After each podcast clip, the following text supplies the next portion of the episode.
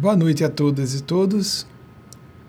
Já entrou aqui. Estamos com problemas técnicos diversos. Boa noite a todas e todos. Estamos, para quem está acompanhando ao vivo, está percebendo que houve probleminhas, programa ao vivo, palestra ao vivo, live, sempre acontece isso. É um, um pouco de tudo, não é? Na linguagem moderna, é uma live. Para nós, continua sendo sempre proferir uma conferência.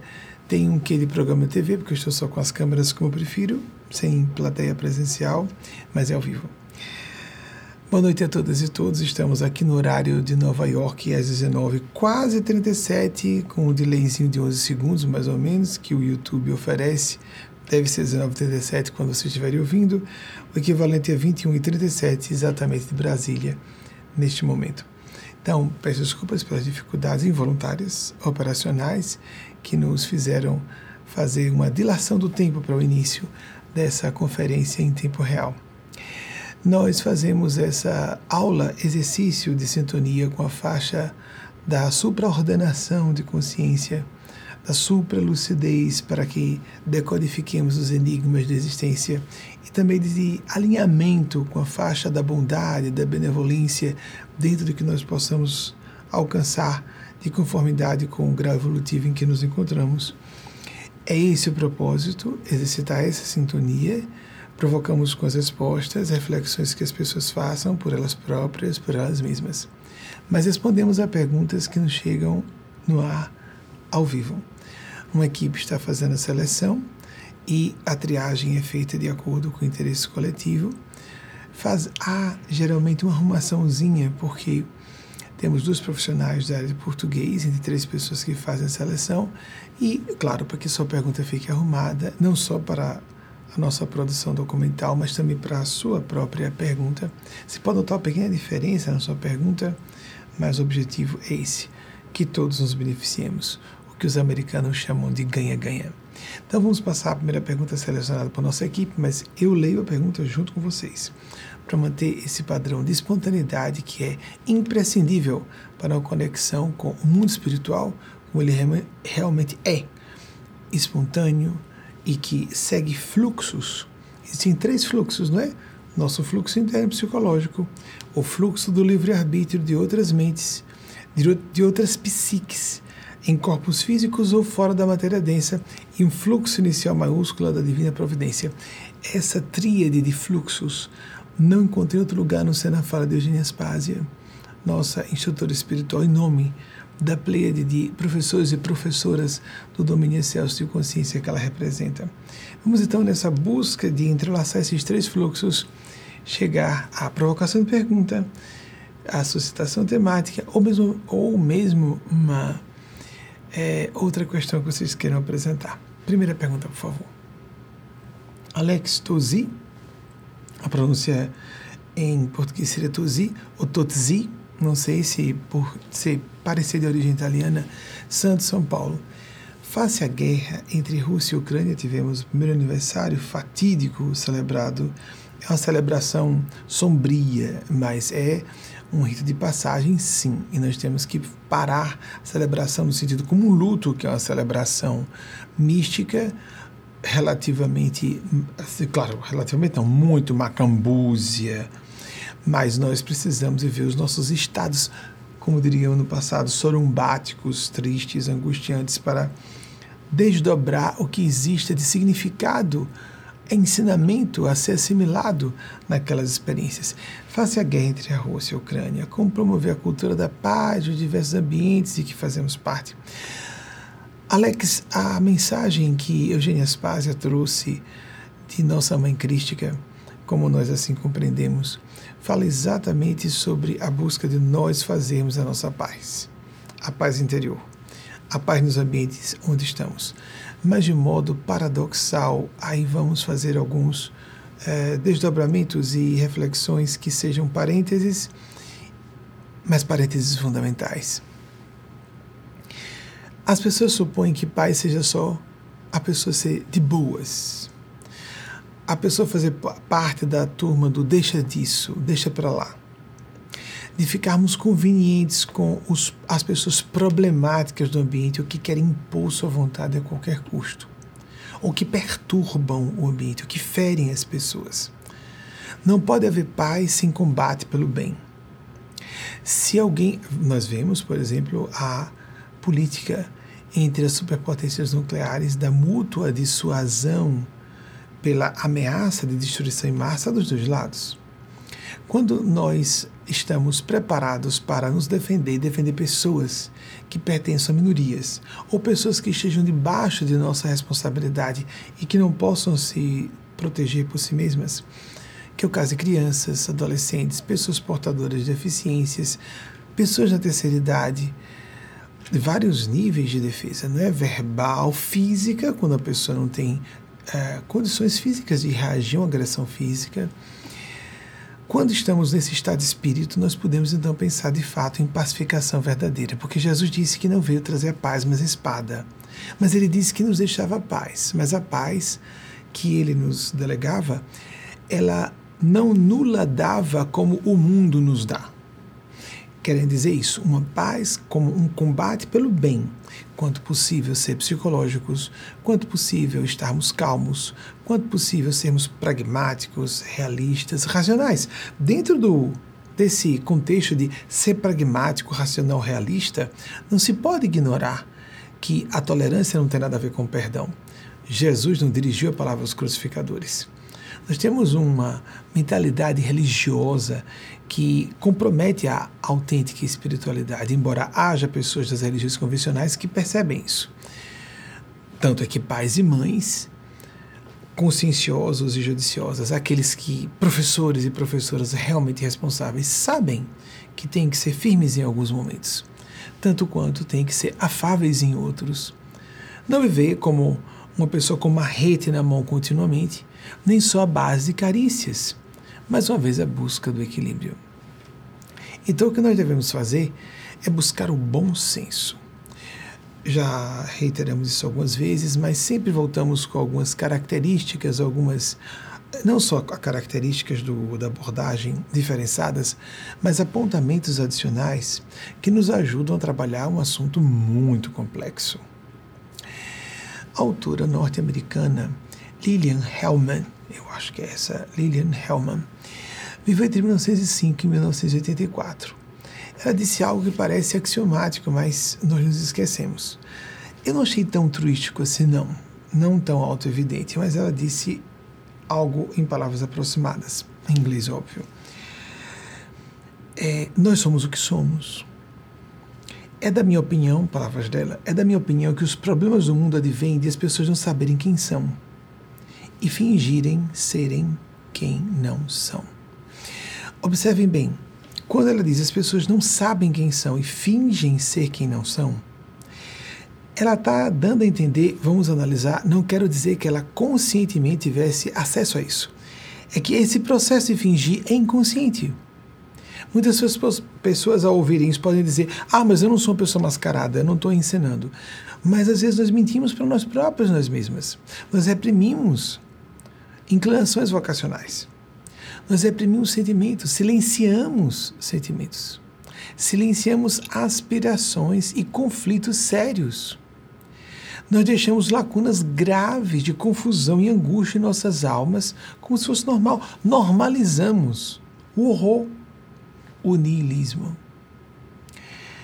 Vejam, recentemente eu passei para um de vocês, mais jovens, estava uh, uh, lendo uma página do meu agrado em inglês e de repente me deparei com uma frase que me pareceu humorística. Acreditem, eu achei que foi humorística. Havia lá um banner de um sujeito que estava fazendo meditação e disse: é, é melhor, mais ou menos nessas palavras, é melhor que você medite, porque nem tudo você vai encontrar no Google. Aí passei para uma pessoa de outra geração, dos milenares. E uma pessoa que eu achei que iria gostar daquilo, das pessoas mais próximas do meu convívio, ainda que à distância, porque a maior parte das pessoas com quem eu convivo, convivo à distância. Eu estou aqui nos Estados Unidos falando basicamente para brasileiros e brasileiras. E então a pessoa disse: Nossa, que maravilha! Você achou maravilhoso em que sentido? Eu achei que você ia mandar alguma figurinha com riso, algum comentário uh, de que foi engraçado. E disse, não, achei profundo. Eu disse, não, isso é auto-evidente. Quase nada do fundamental que diz respeito as magnas questões da condição humana é encontrável, quase nada é encontrável em navegadores da internet. Quase nada do mais importante para sermos felizes, para estarmos em paz e nos, realizar, e nos realizarmos está sequer nos longos anos que nos são absorvidos na infância, na adolescência, na juventude, na instrução formal. Como lidar com crises existenciais? Como encontrar nossas identidades diversas, a identidade profissional, a identidade espiritual, a identidade política, os, os aspectos fluidos ou fronteiriços dessa ou daquela orientação sexual, identidade de gênero, como enfrentarmos crises relacionais, como administrarmos a nossa atitude de acordo com os perfis psicológicos de pessoas. Como enfrentarmos a tristeza? Como buscarmos a alegria de maneira duradoura? As pessoas imaginam que, por exemplo, a happy hour seja se uh, entupir de uh, excitantes, uh, uma, drogas que sejam estimulantes, que na verdade são muitas vezes entorpecentes, que lesam o organismo, que fecham, bloqueiam as funções cognitivas superiores e deixam a pessoa à mercê de perigos, inclusive até de vida, perigo de morte. Mas voltando ao essencial, há pessoas que confundem, cheguei aqui a dizer algumas vezes, estou triste, preciso de alguma coisa que me alegre agora, em vez de parar para observar, se investigar. Por que eu estou triste? De onde me vem essa mensagem de tristeza? Eu me intoxiquei com alguém? Eu recebi uma mensagem que me feriu de outrem? Ou seja, a tristeza pode ser raiva. Eu recebi um aviso de que algo deveria ser feito e eu não fiz. Amigas e amigos, a geração dos milenares, essa pessoa que eu mandei é da geração dos milenares, de quem nasceu, principalmente há, há discordâncias sobre o ponto exato em que começa a geração eh, dos milenares, mas eu acredito que quem nasceu depois de 1980 é milenar. De certeza, depois de 1985. Eu sou da geração X, aqueles que nasceram entre 1965 e 1980. Eu nasci em 1970.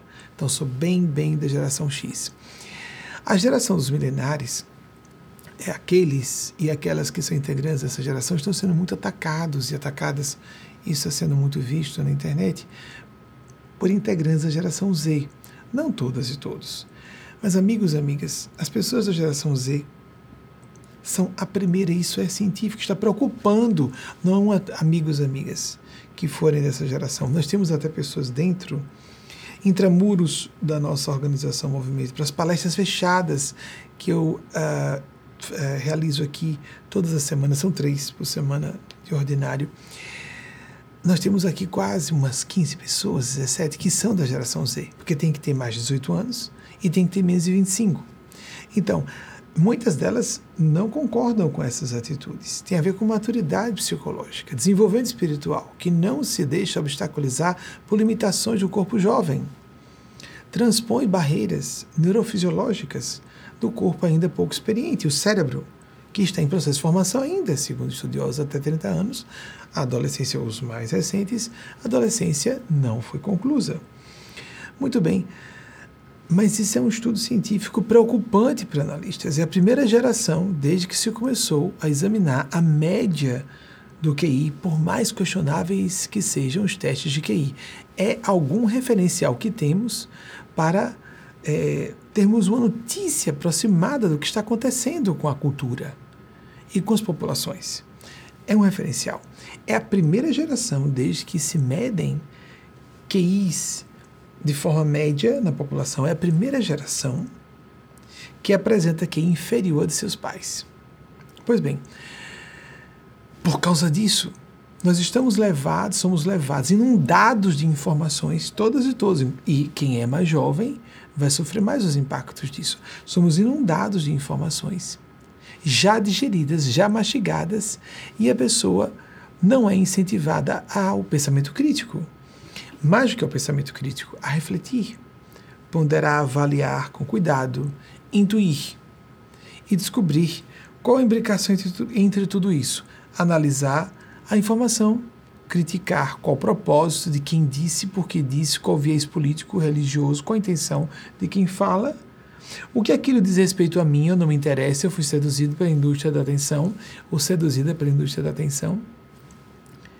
Até que a pessoa diga: Isso sim, importa a mim, importa os meus propósitos. Quais são os meus propósitos? Vejam o que aconteceu. Mais assustador ainda. Tive contato com uma dessas pessoas do grupo que são da geração. Eu digo só, digo só 15 pessoas aproximadamente, de um grupo pequeno de 320 que agora é, subiu para 323 pessoas. Essa semana vai subir para 323. Porque volta e meia e você pode se candidatar a pessoas que são submetidas a um processo de entrevista e podem compor esse grupo. Essas pessoas não só têm acesso a essas três palestras semanais, como têm acesso a preces em voz alta que faço normalmente em uma das três horas do Ângelus, seja no fuso horário de Nova York, no fuso horário de Londres e de Lisboa, ou no fuso horário de Brasília, uma das três horas do Ângelus do dia, seis, meio-dia, seis da tarde ou 18 horas, como dizemos no Brasil. E é, dessas 323, umas 15, pelo que eu me recorde, são da geração Z. Uma das mais velhas, de 25 anos, porque é o máximo que se pode ter na geração Z, 25 a 26 no máximo, me disse que foi discriminado, olhem só, é um rapaz, foi discriminado por uma pessoa da geração alfa. Bem, uh, ele disse que a pessoa tinha 12 anos. Foi uma interação rápida, informal e, nossa, você. Bem, ser da geração alfa com 12 anos é questionável, porque autores que dizem que geração alfa não é de quem nasceu a partir de 2010, e sim quem nasceu a partir de 2013. Logo, a pessoa tem que ter 10 anos ou menos. Essa pessoa que se presume da geração alfa talvez não seja da, geração alfa, mas é uma situação representativa ilustrativa da gravidade desse problema. Então, esse rapaz falando com uma pessoa de 12 anos, a pessoa de 12 anos disse com perplexidade condenatória: Nossa, você nasceu num ano. O rapaz nasceu em 1998. 98. Acabou de fazer 25 anos. Nossa, você nasceu num ano que começa com 19? Peraí, peraí, peraí, peraí. Alguma coisa está errada na sala de justiça das nossas análises. E sim, é uma pessoa de 12 anos muito jovem. Mas ela poderia dizer: Poxa, você é mais velho, deve ter muito mais experiência a partilhar comigo. Essa pressuposição de que quem nasce já plugado ou plugada está é uma ilusão dessas pessoas. De que elas estão mais antenadas e por isso atualizadas e por isso são melhores que as anteriores, é um ledo engano essas pessoas foram treinadas a pensarem mais superficialmente. É um perigo, elas têm que se esforçar para aprender com as gerações mais velhas, a terem foco, a terem profundidade. Isso é um problema sério. Nós, não, nós estamos numa época de transição cultural muito grave. Há pessoas que vão destruir suas vidas e só vão descobrir que a vida está destruída lá para o meio dessa encarnação, no final dessa existência física, se chegarem a isso. Depende do grau de desenvolvimento desse espírito que está em processo de reencarnação. Nós vivemos um monte de ilusões. Dentro da indústria da atenção, por exemplo, tem aquela coisa do apelo ao consumo. Uma autora norte-americana, outra autora norte-americana, mas de origem é, sino-americana, é Grace Lee um, Gobbs. Gobbs, acho que é isso. Grace Lee Gobbs viveu de 1915 a 2015, 100 anos, é isso mesmo. Feminista, ativista, escritora, etc. Ela disse algo muito forte sobre a questão, por exemplo, do. Falando do consumo, dessa coisa da indústria da atenção, a pessoa fala alguma coisa, então aparecem publicidades ou uh, qualquer peça de propaganda para que a pessoa adquira alguma coisa, ela disse: a verdadeira pobreza, a real pobreza, advém da ilusão de que o propósito da vida é adquirir riqueza e possuir coisas. Isso que parece quase uma verdade universal é uma mentira, é uma mentira assim, crassa e generalizada. Porque se a riqueza trouxesse felicidade, as pessoas mais felizes seriam as pessoas mais ricas. E nós nos iludimos muito com a aparência que as pessoas postam em suas redes sociais. Editadas, frustradas, angustiadas. O que fazemos em situações como essa? Quando estamos vivendo horrores, Alex faz todo a, a uma, um entrelaçamento de sentido em nós pensarmos o mundo está em guerra na Europa, há uma série de consequências numa crise de refugiados. Isso é falado na mensagem de Maria Cristo. Lógico que ela quer nos ambientar no contexto que estamos observando. Uma crise de segurança alimentar, uma crise bélica, até Deus os livre de potencial bélico nuclear, uma crise energética. Isso se espalhou pelo mundo inteiro a gente morrendo de fome na África, crianças morrendo de fome na África, por causa da falha, dos problemas nos, nas, nos corredores de suprimento de alimentos para o mundo. Os países pobres e as pessoas mais pobres dentro dos países pobres são as que mais sofrem. Mas há um fluxo para tudo isso. Vejam o que disse outra. Eu estou citando as mulheres uma socióloga afro-americana no século XIX, nascida 1862 a 1931, Ida B. B a abreviação, B. Wells. Ida B. Wells, uma das mais influentes e é, conhecidas mulheres da sua geração, socióloga, foi editora de jornal, foi feminista, foi sufragista. A mulher foi um, um gênio, um gênio para aquela época, afro-americana, de 1860, ela nasceu com a escravidão, a, escrava, a escravidão ainda vigente como sistema nos Estados Unidos, de 1862 a 1931. Ela disse: se nós queremos corrigir algo errado, temos que lançar a luz da verdade sobre isso. Então, trazer uma perspectiva em que nós não estejamos buscando estar com a razão a todo custo.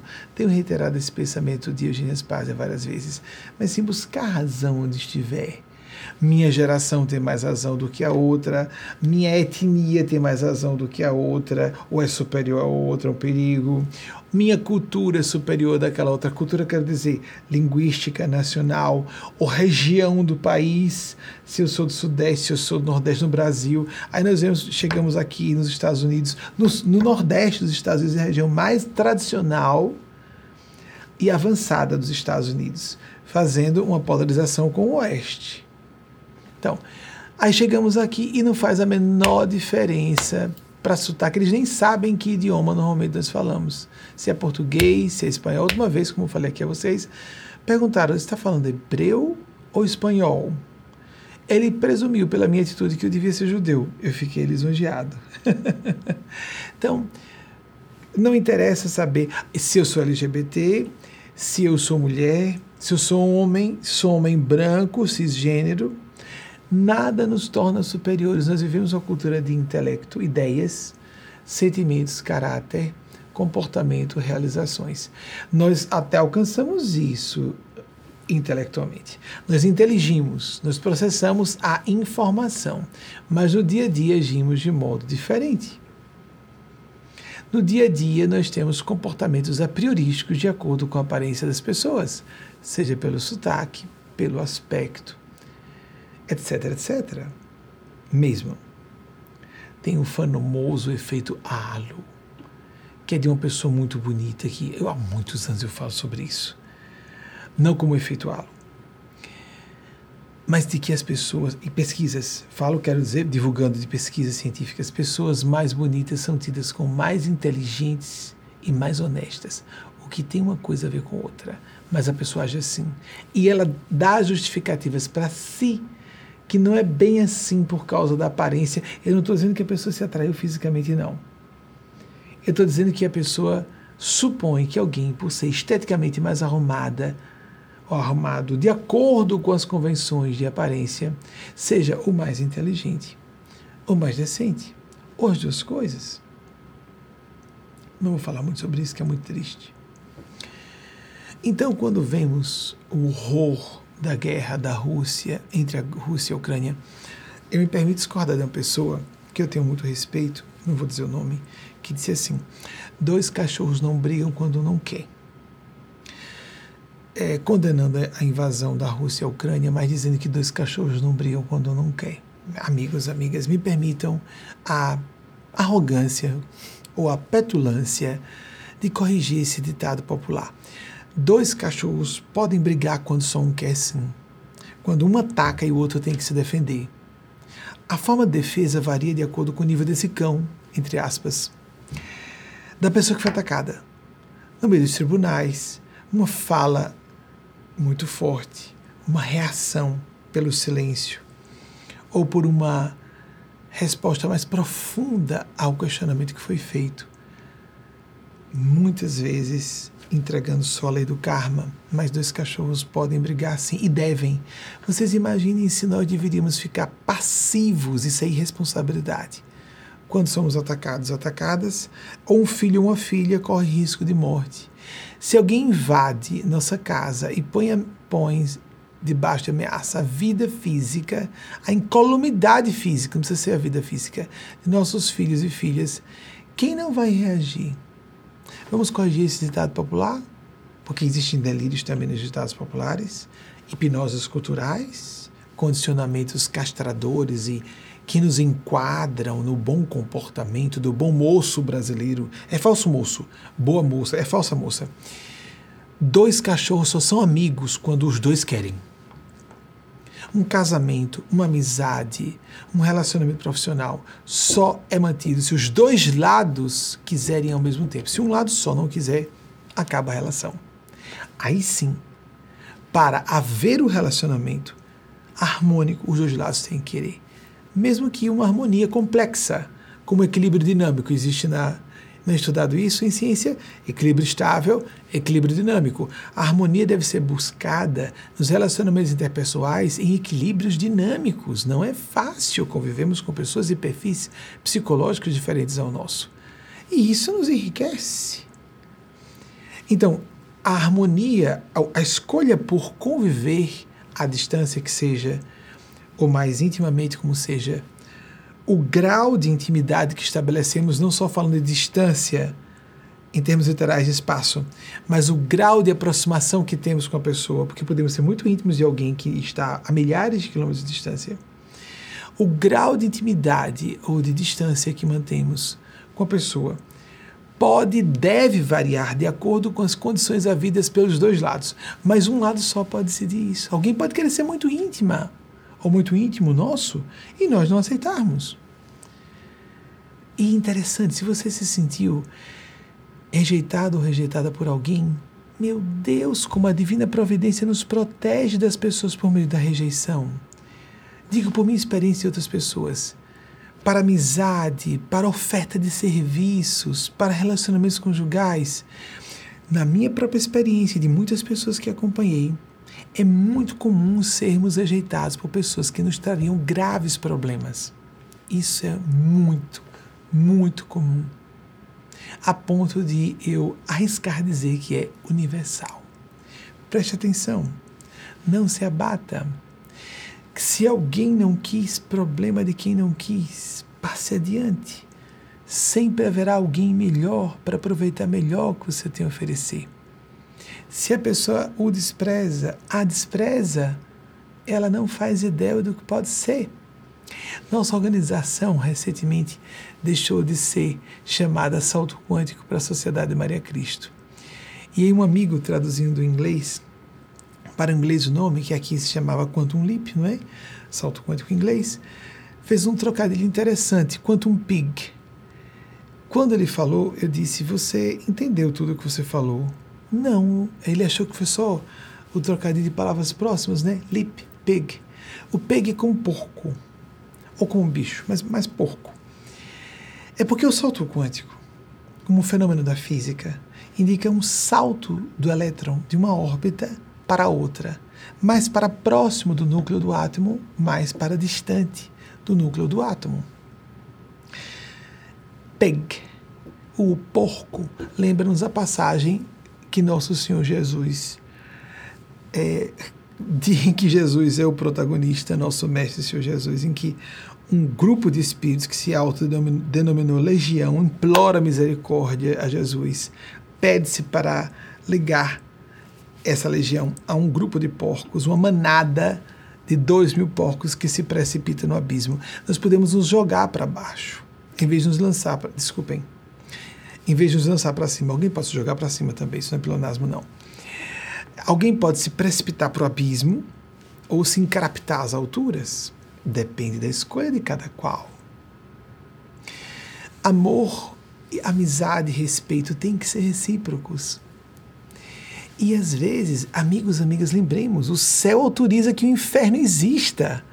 Alguém protegido ou protegida por um guia espiritual pode deixar. Kardec falou sobre isso como cientista de mediunidade, sem ser um orientador espiritual, porque ele próprio se declarou assim.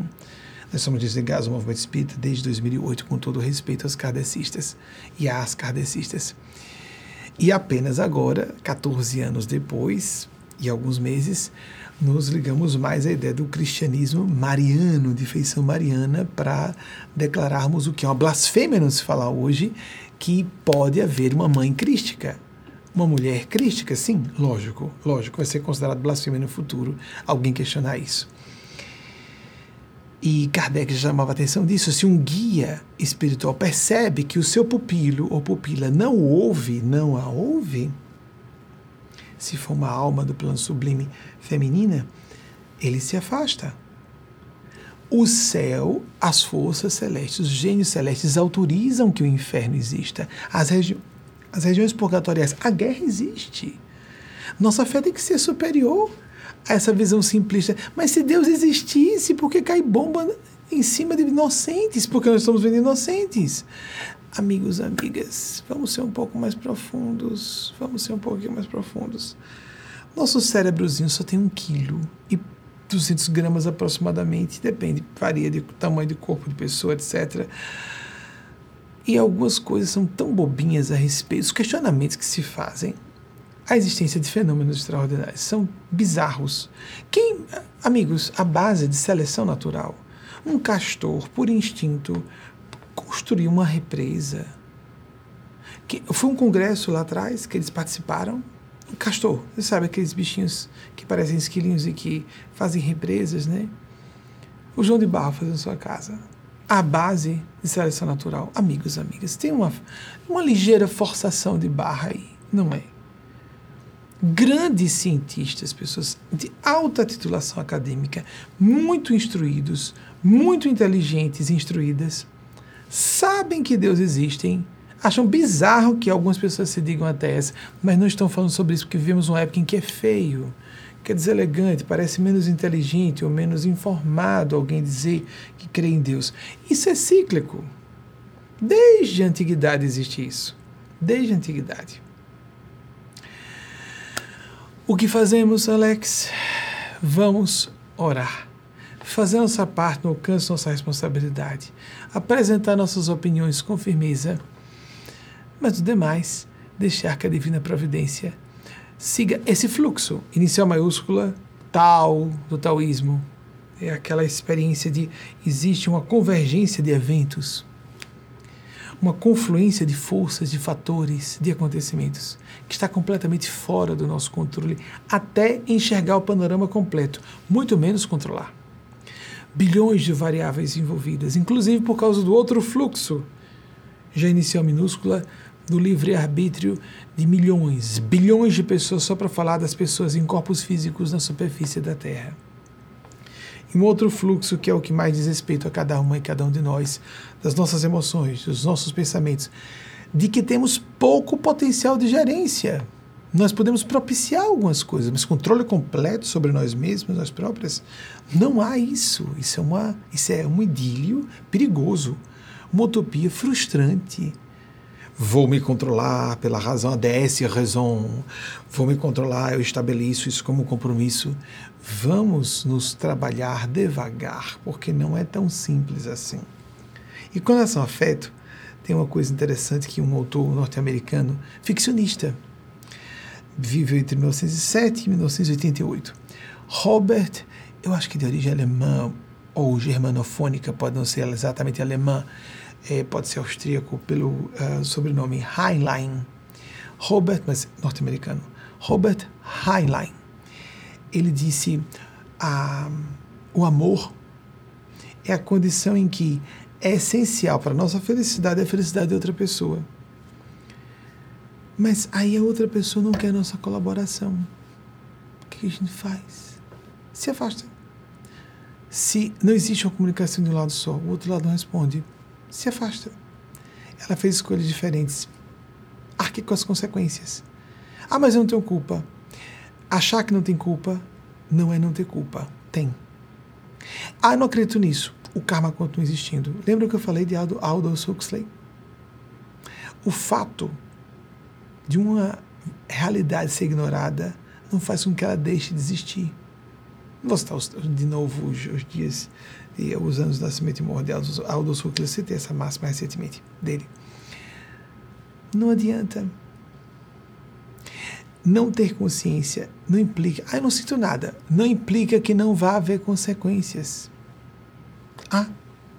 Ah, mas eu me acho o máximo. Pode ser achar. Eu tenho certeza que sou. Pode ser em algum aspecto, por um tempo, enquanto Deus autorizar. Se Deus não autorizar, os nossos corpos estão vivos enquanto Deus quiser. Um ateu sabe disso, um ateu sabe disso. A qualquer momento, essa, esse maquinário complexíssimo pode. Acompanhei pessoas na casa de 20 anos, só dos meus colegas de escola, do ensino fundamental e do ensino médio até meus 30 anos, quatro colegas haviam chegado a óbito, antes dos nossos 30 anos. Chegando à faculdade de Direito, um colega contemporâneo, não exatamente da minha idade, eu tinha 20 ou 21, ele tinha 24. Eu me recordo serem três anos de diferença para mais. Ele era mais velho, alguns poucos anos. Teve um AVC de largas proporções, aos 24 anos, e desencarnou, houve óbito assim. Acidentes de carro, de trânsito, todas as ordens. Nós vimos acontecer durante a pandemia, enquanto um bocado de gente vinha a óbito pela vitimada pela infecção da, do SARS-CoV-2, principalmente aquela cepa mais letal antes das variantes menos letais e mais contagiosas surgirem. Aí nós vimos celebridades um rapaz se precipitou de altura, do nada. Uma outra, numa viagem aérea, mega, mega, mega celebridade, ultra inteligente, num acidente aéreo estranho, num avião particular, etc. E um pequeno avião. Eu não sei se ela tinha alugado, não me recordo agora, isso é fácil encontrar na imprensa. Nem os espíritos aqui vão me ajudar nisso. No que a gente pode obter informação, botam o Google, a gente pesquisa rapidinho. A função deles não é essa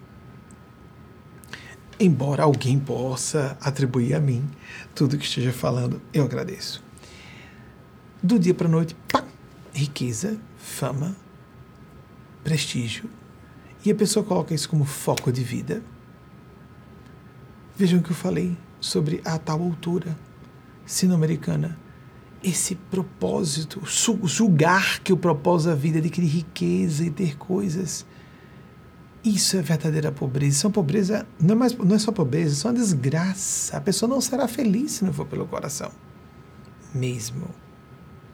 É, é próprio do funcionamento da psique humana. Ela pode ter uns baratos, umas empolgações, mas paz e felicidade não vai ter. E a riqueza é propriamente indutora em felicidade de jeito nenhum ou prestígio, ou poder. Isso tudo pode ser colocado a serviço do bem comum.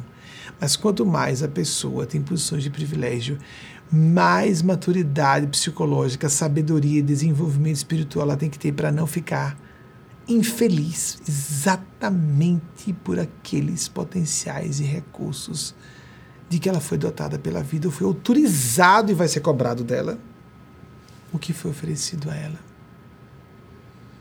é tão triste.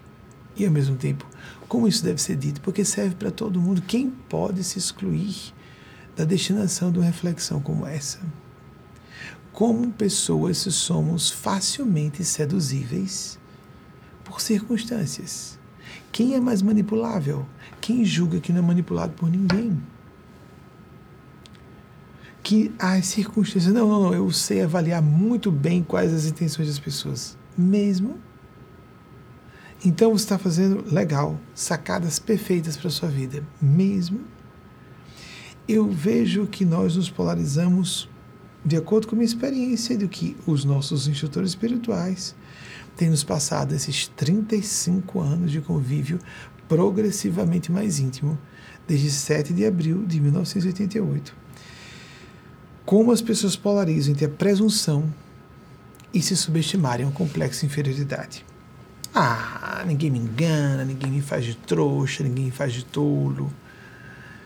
E a pessoa com arrogância se expõe a riscos desnecessários e defenestra as oportunidades de ser feliz. Eu vejo isso com muita frequência e se ficarmos atentos e atentas, todas e todos, poderemos perceber isso. Eu vou pedir a próxima pergunta. Alex, é isso. Não te, você, nós não temos como chegar lá e resolver essa parada. Essas experiências coletivas nos indicam problemas individuais. O paradigma holográfico apresentado por alguns autores desde o século passado de que a parte reflete o todo, assim como o todo vai refletir as partes, nos dá uma ideia. O que acontece lá, o que aconteceu no litoral de São Paulo, tudo isso chama atenção não só para o óbvio das, dos problemas em São Paulo ou no mundo inteiro, ciclone na Nova Zelândia, esse, essas chuvas torrenciais em São Paulo, esses problemas climáticos aqui nos Estados Unidos horríveis. As questões climáticas são óbvias. Temos um problema pró-apocalíptico, pró eu não acredito que seja apocalíptico ainda, pró mas que há um potencial, um proto-apocalipse está acontecendo, está, está. Ou tomamos providências enérgicas, de forma bem orquestrada entre governos, comunidades, corporações, indivíduos de influência ou e até pessoas comuns, ou nós vamos todos para o abismo juntos, unidas. Então, todas essas situações, as coletivas revelam problemas individuais. Assim como individualmente nós podemos nos colocar numa outra faixa de consciência e ficarmos inacessíveis a isso, vivendo uma serenidade com confiança em Deus.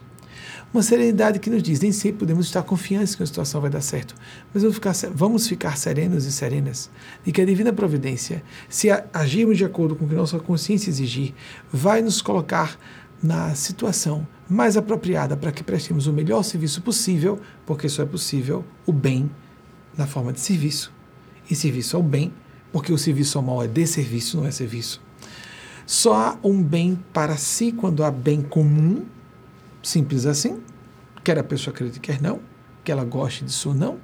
Mas há pessoas que apresentam uma agenda à frente de ideal e, no fundo, tem uma agenda egóica. E há pessoas que, mesmo decentes, têm essa agenda egóica na frente da agenda do ideal. É o normal da Terra. Raras pessoas, raras. É um percentual pequeno, se é que nós podemos falar em número dentro de 100%. Pode ser menos do que 1%, muito menos. Pessoas colocam realmente o ideal à frente do ego, mas eu acredito que seja um percentual. Eu acredito em alguns autores, inclusive espirituais, que falam em algo de 3% da população. Esses 3%, apare 3 aparecem em tudo, para detectar quem são os superdotados de inteligência, superdotados de beleza, etc, etc. Bem, pode ser menos, pode ser mais, mas é uma minoria a minoria mesmo estreita de pessoas que põem e pessoas comuns, pessoas comuns, mães e pais que realmente vivem pelo coração em relação aos seus filhos e filhas e aguentam situações profissionais difíceis por causa de ideais do coração. Às vezes não são filhos e filhas porque quando é filho e filha pode ser um pouco instintual, animal, não é? Nós somos programados para tomar conta da prole, embora isso seja sagrado no universo humano, porque nós vamos além de meramente tomar conta da cria enquanto ela não está pré-púbere ou já na puberdade, então liberamos a pessoa. É assim que é no, na selva. Na condição humana, nós ficamos preocupados, ocupadas de sempre, tomadas pelo coração, sempre com a pessoa no coração por várias reencarnações, mas nos afastamos. Há pessoas de quem nós temos muito afeto É muito importante. Isso que fiz em minha encarnação sugiro a todo mundo. Alguém é tóxico, alguém é tóxico, a gente tenta por um tempo, depois se afasta, se afasta. A pessoa é livre de seguir e nós somos liberados, e nós somos livradas de uma pessoa problemática, difícil, intensa, à distância. Tem uma expressão que eu não sei se é só de Sergipe ou no Brasil inteiro. De longe, um presépio, de perto, uma presepada. Já ouviram isso? Porque normalmente, de novo, a maior parte das pessoas ostentam publicamente uma versão de si melhorada. E na intimidade, elas são um pouquinho diferentes. Bastante diferentes. É lógico que nós temos que, na intimidade, ser diferentes no sentido de ser mais abertos, mais transparentes. Podemos confiar mais nas pessoas. Mas há pessoas que são diferentes diametralmente. Há pessoas que vivem uma persona pública, vivem uma encenação pública. E cada vez mais isso é comum. Pessoas que não são figuras públicas que têm vidas editadas nas redes sociais. Quanta ilusão, quanta tristeza, quanto sofrimento evitável. Próxima pergunta, por favor. Wilson Moraes. Bilbao, Espanha, que bom. Como fazer nossos karmas e melhorar nossa realidade? Compreendendo, Wilson, que karma indica uma, um pacote de proposições, de finalidades educativas que a Divina Providência está oferecendo. Se nós recebemos ódio desde a infância, ou depois de uma certa idade, por uma circunstância profissional, social que seja, uma, recebemos um ódio gratuito por pertencermos a uma minoria e todos pertencemos a algum tipo de minoria, o que, que a Divina Providência está me ensinando? Sim, uma dessas importantes lições é aprendermos a nos defender, indiscutivelmente. Mas também como processar a resignação, a respeitar outras minorias.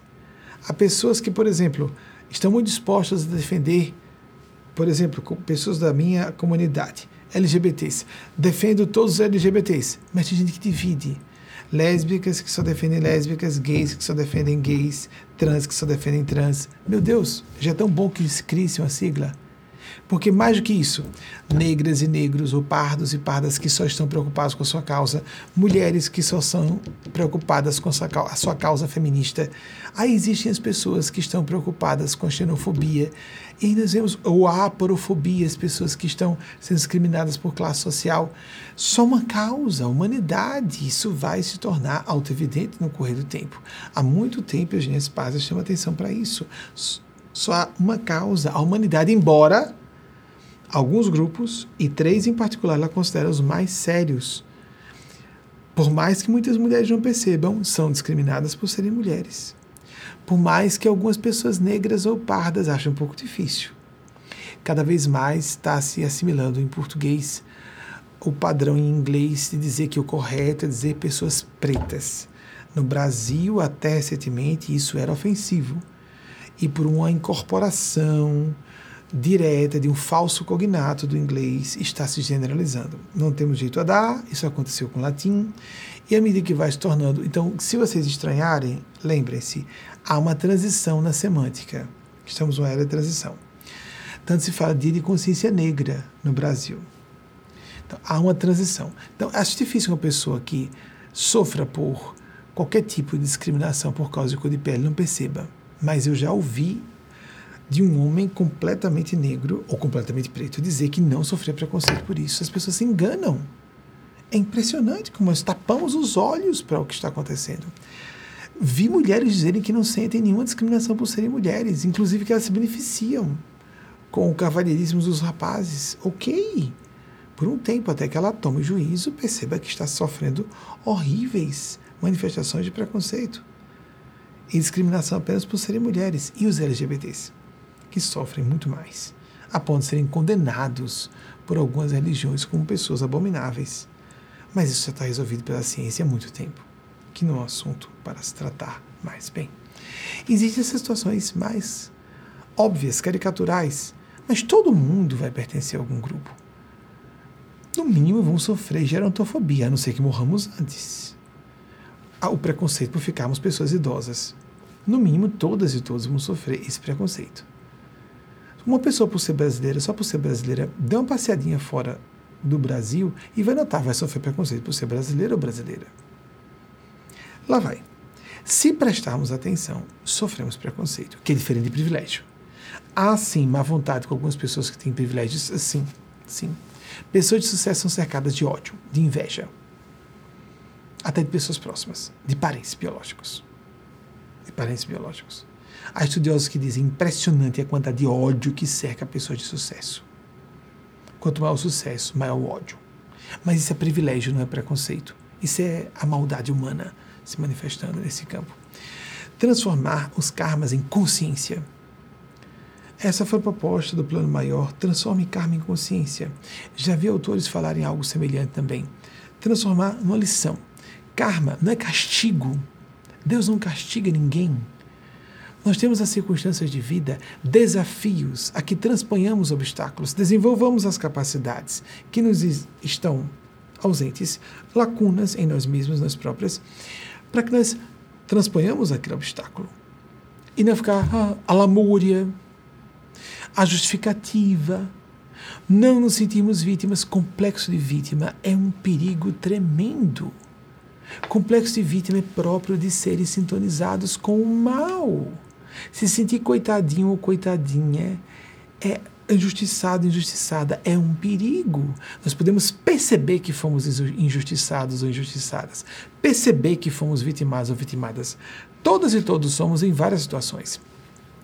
Mas o curtir aquele sentimento de comiseração, autocomiseração, autopiedade, aquele pieguismo que nos mutila a capacidade de reação e de solução de problemas. É inclusive muito comum que vilões e vilãs se sintam vítimas e criem uma narrativa das situações em que elas se coloquem como vítimas para melhor manipular suas vítimas reais por meio da culpa. Porque há psicopatas que percebem como é fácil manipular pessoas com sentimentos, com empatia, por meio desses jogos. E lembremos essas manipulações. Manipulação, falei recentemente sobre isso, num contato mais próximo. A própria psicologia reconhece. Psicopatia, manipulação e narcisismo constituem a tríade do mal. Querem incluir o sadismo, mas há uma controvérsia sobre se incluir o sadismo ou não seria apropriado. Psicopatia, eu acho interessante que se questione isso. Porque há sadismo de brincadeirinha, a comunidade sadomaso é um fetiche, ou as tais parafilias atuais, etc. Antigamente se chamava de perversões, agora se chamam parafilias, ok. Mais comuns em homens héteros e não em LGBTs. Bem interessante isso, né? Como há preconceito em tudo. Bem, temos cuidado com jogos de manipulação, mesmo na intimidade. Vou fazer a pessoa se sentir culpada, porque assim ela vai ceder. Cuidado! Ou quando a pessoa mente para si.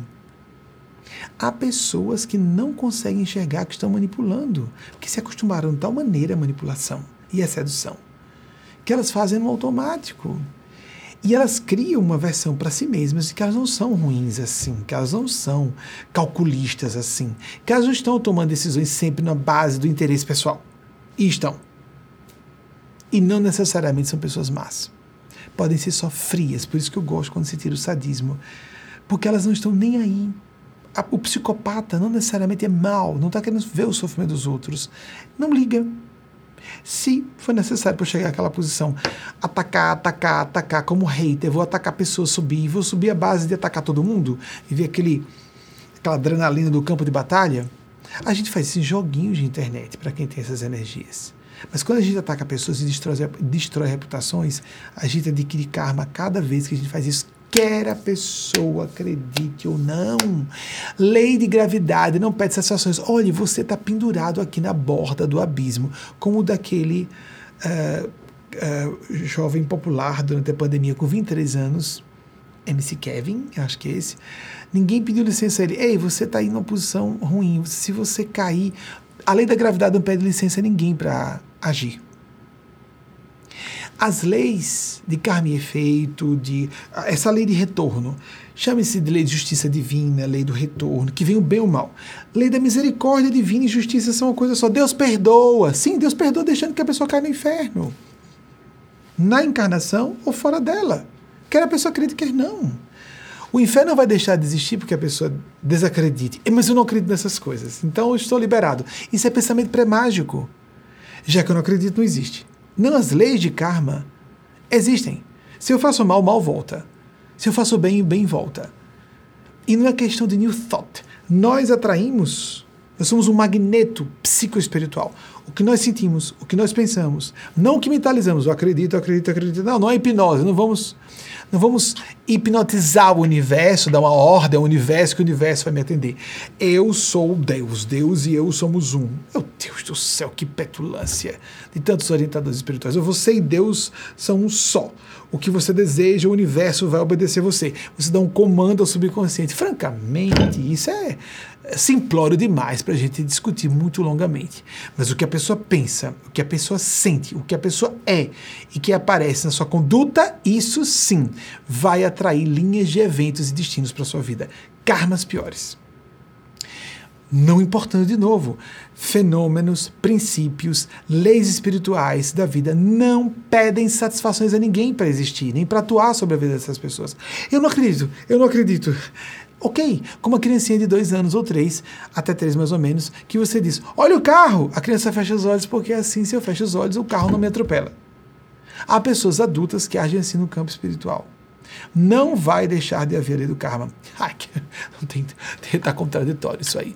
Porque olha, cadê que Putin que não tem a lei do karma? Oh, francamente, que argumento tolo, que argumento tolo. Leve o karma logo quem merece.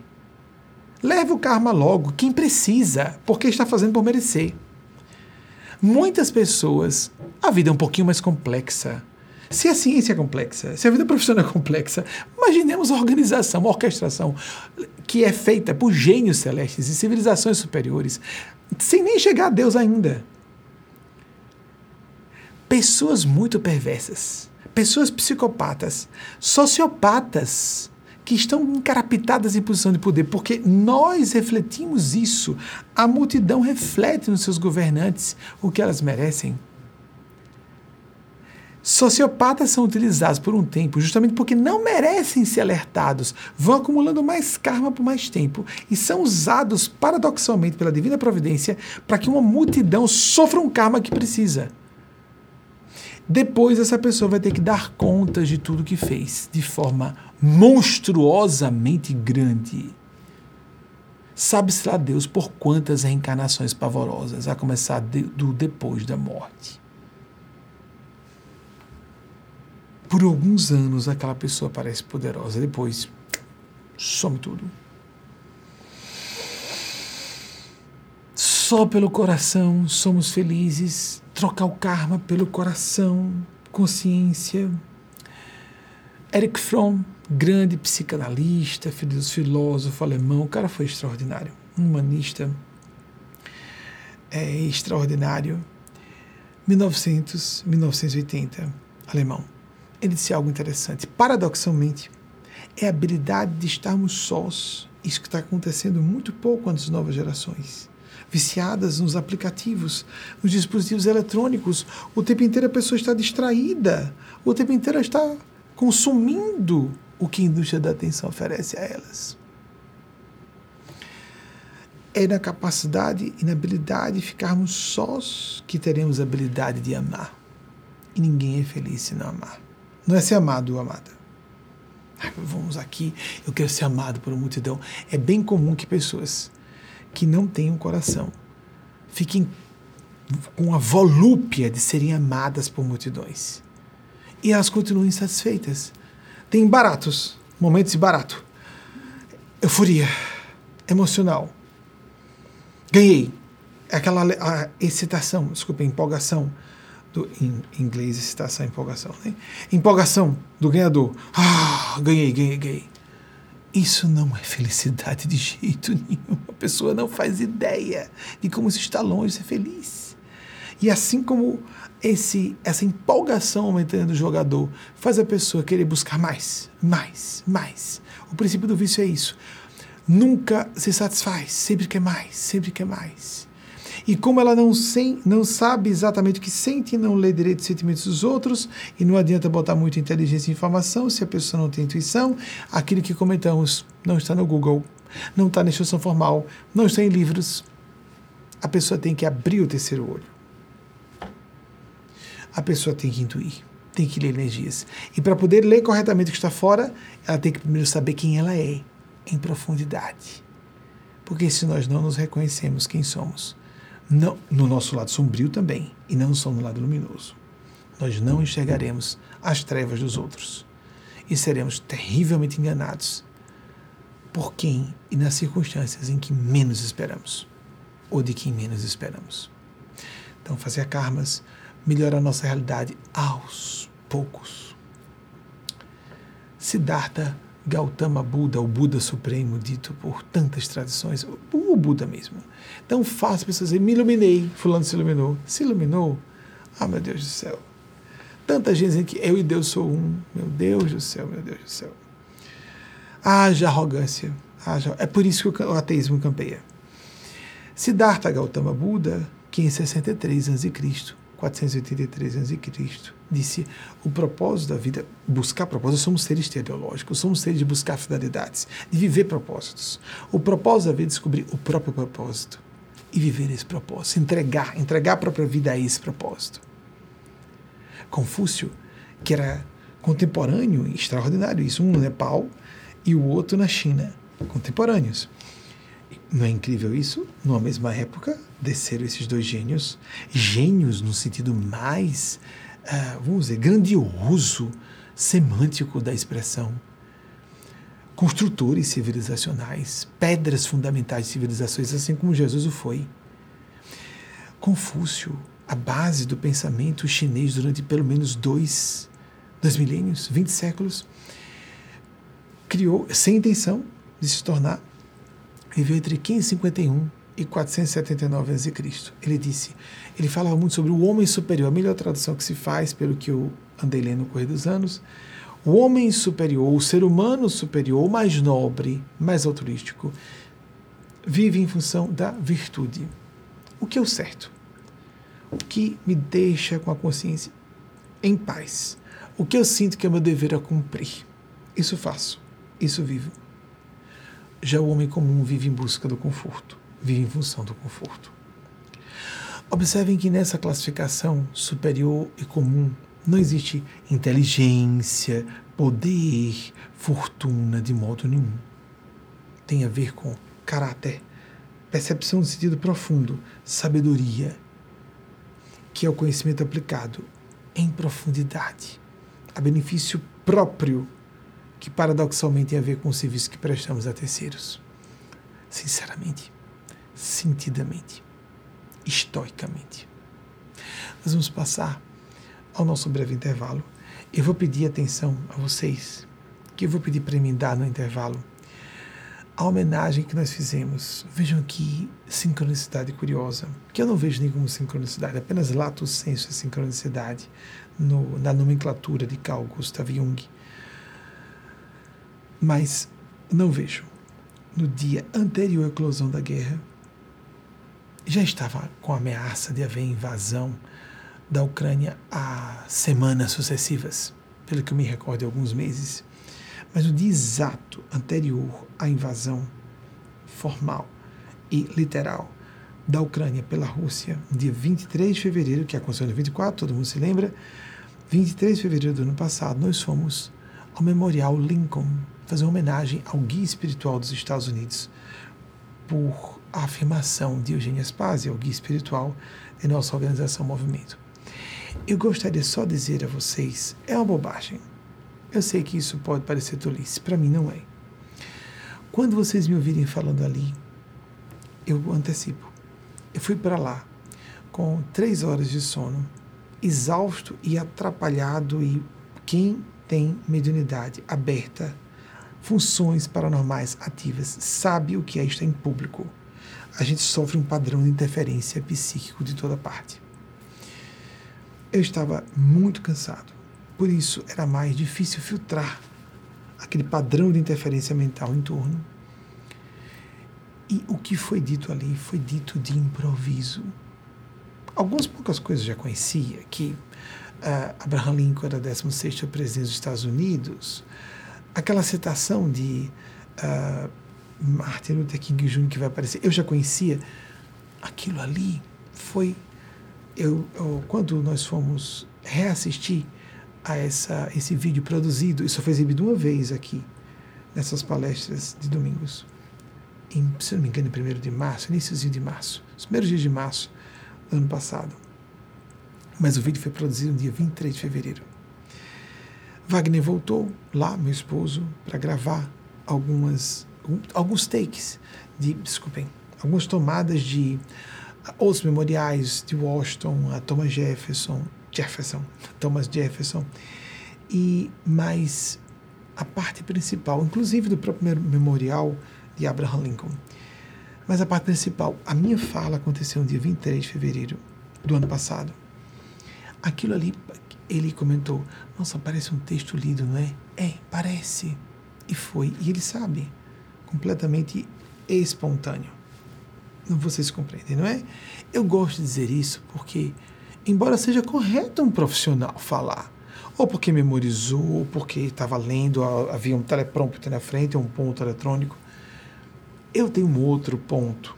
Não é atribuindo mérito à minha pessoa, é chamando atenção para o fenômeno. Ele existe. E, no meu caso, assumo publicamente com um custo alto, um custo muito alto. Ninguém gosta de ser visto, por exemplo, como charlatão. Ninguém, nenhuma pessoa de bem fica feliz com isso. Para algumas pessoas é. Ninguém gosta de ser visto como um esquizofrênico. Ah, está ouvindo vozes, deve ter um distúrbio mental. Ninguém gosta disso, sendo lúcido ou lúcida. Mas eu tenho que dar esse testemunho, porque há pessoas que têm essas funções e não declaram. Mas também há pessoas que têm essa função para, eu preciso declarar, porque eu estou trabalhando em nome de, como porta-voz apenas, de seres muito superiores a mim, que estão prestando serviço. O que é endossado, amigos e amigas, quando se fala, não é minha pessoa, é o discurso que eu canalizo. Eu sou um mero porta-voz.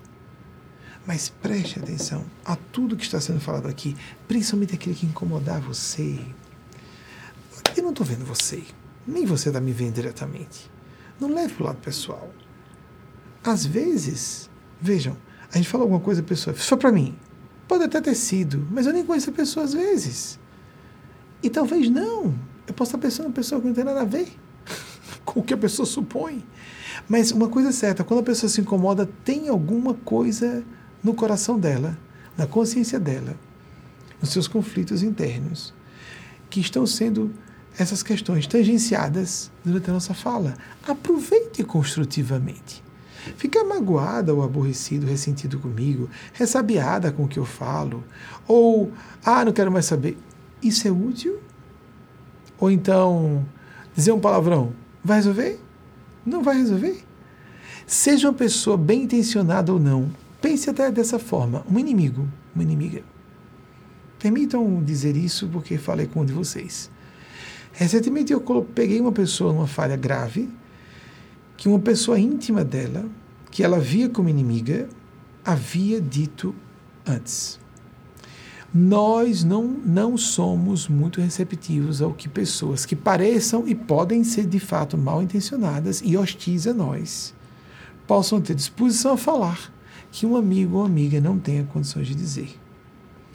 Pode haver um exagero ou uma mentira a nosso respeito, indiscutivelmente. Mas há mentiras e exageros de amigos e nós somos muito receptivos a ouvir elogios exagerados e palavras amáveis exageradas ou mentirosas, com intenção meramente adular e a seduzir. E quando chega o momento de uma lição séria, seja de um inimigo ou de um professor espiritual, de espiritualidade, que tem a disposição de falar, a pessoa se arma. Esse blindar-se do ego. O que nós devemos fazer? O ego e suas defesas são importantes? São. Nós vivemos um mundo onde as pessoas estão dispostas a dar rasteira, lascar nossa cara no chão, se possível. Sim, existem essas perversidades. Mas prestemos atenção: o que nós podemos aprender com essas experiências? Não interessa a intenção da pessoa, interessa o que eu posso aproveitar. Simples assim. É uma questão de maturidade psicológica. Vamos então passar nesse intervalo, começando com a reexibição, só exibimos uma vez, do vídeo produzido por Wagner, meu esposo, com minha visita com Delano Motê, é amigo irmão que reside comigo e Wagner, meu esposo, amigo irmão que está conosco desde 2006 e reside comigo desde 2006 e convive comigo e Wagner, e Marconi Vieira, que eu conheço desde os anos 1990, desde 12 de maio de 1996, essa data descoberta pela própria esposa dele, porque viu, foi nesse dia, Dia das Mães de 1996, 12 de maio, havia um vídeo que denunciava que era Dia das Mães, e ela descobriu a data, então nós só sabíamos que era maio de 1996, não dia, 12 de maio de 1996. Os quatro estávamos juntos para a produção desse vídeo. Aparecem apenas. Uh, Wagner aparece um momento, há um instante rápido em que ela aparece, mas é muito rápido e não dá para identificar a distância quando há uma tomada mais ampla.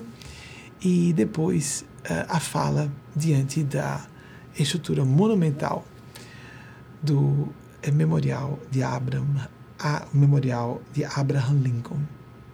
Com vocês então, ele que veio entre 1809 e 1865, um grande gênio do plano celeste que desceu para, no plano físico, conduzir essa nação, como eu comento nesse vídeo, que seria extremamente importante para os exercícios e experimentações e ensaios de uma humanidade confraternizada num porvir que precisa chegar, chegar mais rápido, ou nós não sobreviveremos como civilização humana sobre a superfície da Terra. Depois desse vídeo, emendamos com o intervalo e voltamos em seguida com as pesquisas que nós solicitamos é, já indiretamente, na medida em que vamos citando autores e o pessoal de bastidores vai produzindo, fazendo as pesquisas e produzindo os slides. Voltamos já já. Pontualmente 21 horas e 5 minutos aqui em La Grande, Nova York, equivalente a 23,5 é, de Brasília. Quando eu falei sobre a, todo o trabalho ser canalizado por eles e elas com minhas interferências para atrapalhar normalmente. É, é o tempo inteiro. Aqui não uso teleprompter, aqui não uso ponto eletrônico, não preparo temas previamente. Quando acontece, eu já fiz. Trouxe esses slides aqui, etc. A palestra que vamos fazer como evento paralelo na CSW, na sua 67 edição, na segunda-feira, 13 de março, próximo, próxima, vai ser preparada.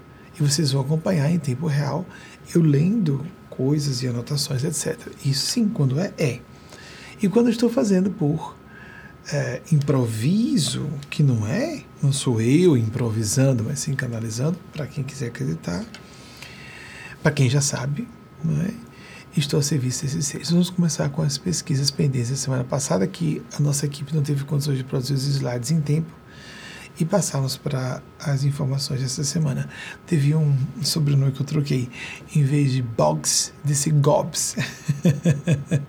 Tanto pode ser falha de memória, como também eu me recordei do episódio com o Chico Xavier em que ele recebeu toda uma psicografia com vários dados desconhecidos dele e no final assinou Vanda por Valda ou Valda por Vanda. Tinha uma letra errada, um N por um L, um L por um N. Aí então a pessoa, oi Chico, tá tudo certinho, mas o nome não é Wanda, é Valdo ou Valda e não Wanda. Aí eles me decar borracha. Isso significa falha de filtragem mediúnica. A gente passa a borracha e corrige. É ao vivo.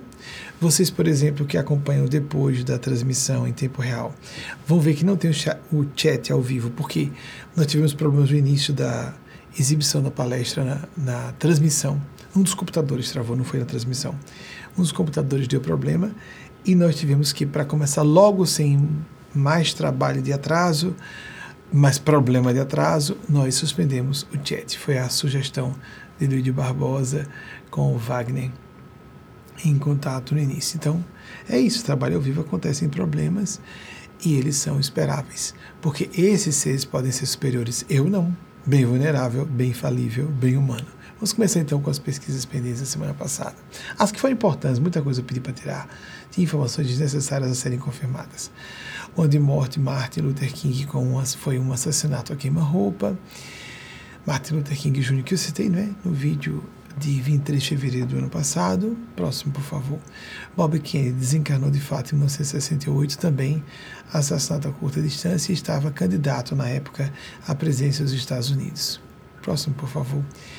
Os atentados gravíssimos à democracia no Zeuá, aqui nos Estados Unidos, também no Brasil, 6 de janeiro e 8 de janeiro, de 21 e 23, respectivamente, Estados Unidos, Brasil. Próximo, por favor. O óbvio da independência do Brasil. Houve mais coisinhas simples assim, óbvias, que não precisavam ser checadas, mas vamos deixar 7 de setembro de 1822 a nossa independência. Próximo, favor. O 15 de novembro de 89, 1889, da Proclamação da República. Próximo, favor. Pride and Prejudice, é, que comentei que é, o filme Orgulho e Preconceito era baseado no livro de Jane Austen. Próximo, favor. Lilian Hellman, agora já é de hoje. 1905 a 1984, a autora norte-americana. Essa aí é dos anos 30, essa foto, se não me engano. Tem o próprio cabelo denuncia e a expressão do rosto. Se não me engano, 35. Próxima. Não precisa pesquisar isso, por favor. Grace Lee Boggs, não Gobbs, que viveu de 1915 a 2015, autora norte-americana, escritora, ativista feminista, sino-americana, o resto estava certo, mas o Boggs e não Gobs, estava errado. é divertido acontecer esses erros. Próximo, por favor. Ida Well, se interessa aqui em inglês, fica Be Well, se sinta bem, esteja melhor. 1862 a 1931, editora de jornal, sufragista, feminista, socióloga afro-americana. Que mulher extraordinária! Nasceu durante o período de escravidão na raspinha final desse período, mas não desapareceu da noite para o dia. Até hoje vivemos horrores relacionados ao racismo, não é? Especificamente o racismo contra a etnia de pessoas negras e pardas ou pretas e mestiças, porque existem outras formas de preconceito de origem étnica, como aquela que existe no relacionada à comunidade judaica, o antissemitismo, que é uma coisa pavorosa que século sobre século criamos um trauma na comunidade judaica, que por isso, se Jesus era judeu, Nossa Senhora era judia, aquela comunidade que o cercava representa todas e todos nós e não a comunidade judaica. Jesus era judeu, Maria era judia, não nos esqueçamos disso. Próximo, por favor. Tem mais algum? Robert Heinlein, é isso que parece de origem alemã autor norte-americano, ficcionista, 1907, 1988, ele, ele tinha um cuidado muito grande, dar um caráter de, de lastro científico às ficções, às histórias de, de ficção científica da parte dele. Próximo, por favor. Eric Fromm, impressionante não ter imagem liberada de domínio público, mas que seja, é fácil encontrar se você tiver curiosidade na internet. 1900 a 1980, nasceu no último ano do século XIX, que foi em 1900, ah, esse ano. Ah, quantos autores de língua alemã que estavam em grande quantidade nascendo antes da Primeira e Segunda Guerras que mundiais que devastaram a população alemã e quantos gênios foram privados, nós fomos privados de quantos gênios que foram mortos em campos de batalha, mas que também foram mortos como civis em casa, em suas cidades natais na Alemanha. 1900 a 1980, psicanalista e filósofo humanista alemão. Todas as informações checadas, próximo. Esses detalhes adicionais foi o que eu citei sobre o autor ao fazer uma apresentar um pensamento do autor. Próximo, por favor. Siddhartha Gautama Buda, o grande Buda, 563 a.C. a 483, vejam só, Cristo, meio milênio antes do nascimento nosso Mestre Senhor Jesus, um grande enviado à Terra, sem dúvida alguma. Próximo, por favor. Confúcio, de 551. Vocês veem, paridade de datas muito próximos. Viveram na mesma época. 551 a.C. a 479 a.C. A ambição de Confúcio era ser um orientador de governantes. Ele não queria ser o governante ele mesmo, ele queria ser o orientador de governantes, um preceptor de governantes. Chegou a ter uma experiência malfadada com um deles e desencarnou. Ele veio óbito frustradíssimo, achando que tinha perdido o propósito de sua vida e que não tinha feito o que deveria. Ironicamente, marcou com sua principiologia moral toda a história do povo chinês por dois mil anos subsequentes, pelo menos. Temos mais pesquisas. Abraham Lincoln, 1809, 1865, volta e meia. Estou aqui citando Abraham Lincoln. Próximo, por favor. invasão da Ucrânia, sim, todo mundo conhece, 24 de fevereiro, a imprensa pipocou isso, né? 24 de fevereiro de 2022. Pronto, então, amigas, amigos, vamos, como disse, o trabalho que faço aqui em nome desses seres. Não uso aqui de ordinário nada, nada, absolutamente. Ah, o trabalho é de canalização, assim como no evento lá que eu fui poderia seria irresponsável como profissional se eu fosse um jornalista, se eu estivesse fazendo uma cobertura, teria que me preparar antes. Mas eu vou propositalmente para canalizar sem um preparo prévio, justamente para que esses seres possam falar o que eles querem. Uma oração que eu faço reiteradas vezes antes de entrar em situações públicas como essa, que são atividades produzidas em tempo real, para ficar em caráter permanente, são vídeos documentais sobre assuntos de magna importância para nós próprios, nós mesmas e para comunidades em que, com que, em que estejamos inseridos, inseridas, e mesmo para a salvação de nossas vidas, e dar um propósito a viver. Um vídeo que fica documental no ar, em caráter ad eternum. Uma prece que eu faço com frequência, que eu fale o que eu deva, como deva, e não o que eu gosto ou queira, ou como goste, como queira, embora às vezes, como nós gostemos ou queiramos alguma coisa, se afine. Sim, episodicamente pode acontecer, esporadicamente, se emparelhe com o que deve ser dito por esses seres assim definido. Mas o propósito deve ser primeiro a consciência, o que realmente, vasculhando sempre, cada vez mais profundamente, um trabalho de introspecção que façam a prospecção do nosso eu sagrado, que realmente seja o nosso eixo visceral de ser, nosso centro de consciência, que é por onde reverberam, entram em ressonância esses seres do plano maior. Para pessoas com funções paranormais mais ativadas, que não torna ninguém mais luminoso nem especial, é uma função perceptiva como qualquer outra, é uma percepção ampliada da realidade, tanto que há os, as categorias de provas, isso não é prova propriamente, é, são evidências, indícios de mortalidade da alma, quando eu comunico informações todos os dias, normalmente para três pessoas, é a média. Eu recebo informações que eu desconheço completamente, que elas sabem que eu não posso saber. Então aí fica aquela dúvida. Foi para foi uma, um fenômeno parapsicológico? No caso, dentro do espectro de estudo da parapsicologia, um fenômeno paranormal, de telepatia, ainda que inconsciente, ou foi realmente a fala de um ente querido desencarnado de alguém, que é comum receber, e ultimamente até de entes queridos desencarnados das pessoas, ou seja, de parentes dessa mesma encarnação ter recebido. Mas não é o meu trabalho principal. O meu trabalho é estar aqui a serviço, se a pessoa concorda ou não com as ideias, isso é o que interessa. Se ela percebe isso é válido, isso é útil, use o filtro da sua consciência. Mas atenção, é muito comum uma pessoa dizer é o que eu quero, é o que eu gosto, o que importa, é o que eu. Como se estivéssemos atravessando, passeando por um canal, por um portal de compra e venda, quero, não quero, gosto, não gosto. A vida não é simples assim. Seria um simplismo grotesco. Temos que buscar algo que nos enriqueça, que nos conecte à realidade, que nos amplie a percepção da realidade. E não algo que nos embote aos nossos, aos nossos vícios idiosincráticos, aos nossos vieses ideológicos, religiosos, culturais, preconceitos familiares, de classe, de profissão, de academia, etc.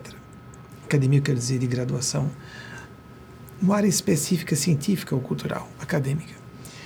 Que a divina providência encante e nos toque os corações, encantar no bom sentido, nos toque e nos entusiasme, nos encher de Deus, de Theos, do grego. Nos encha dele, dela e nos faça crescer e sair da limitação em que às vezes nos aprisionamos, deixando de enxergar panoramas muito mais largos que poderiam nos fazer pessoas muito mais realizadas. A seguir vocês vão ver a mensagem que o Espírito de Nespásia trouxe para todas e todos nós, da parte da Mãe Crística da Humanidade, Maria Cristo, sobre o tema dessa celebração sombria do primeiro ano da invasão da Ucrânia pela Rússia. E assim nos despedimos até a próxima semana, se a Divina Providência nos autorizar. uma excelente semana para todas e todos vocês. Assim façamos por merecer, assim façamos quanto possível acontecer. Assim nos tornemos mais aptos, mais merecedores para receber as graças do céu, que vêm de acordo com nossos sentimentos, que são demonstrados, quando muito autênticos, em comportamentos. Um beijo fraterno no coração de todas e todos. Até o próximo, próximo domingo, então, se a Divina Providência autorizar. Assim seja.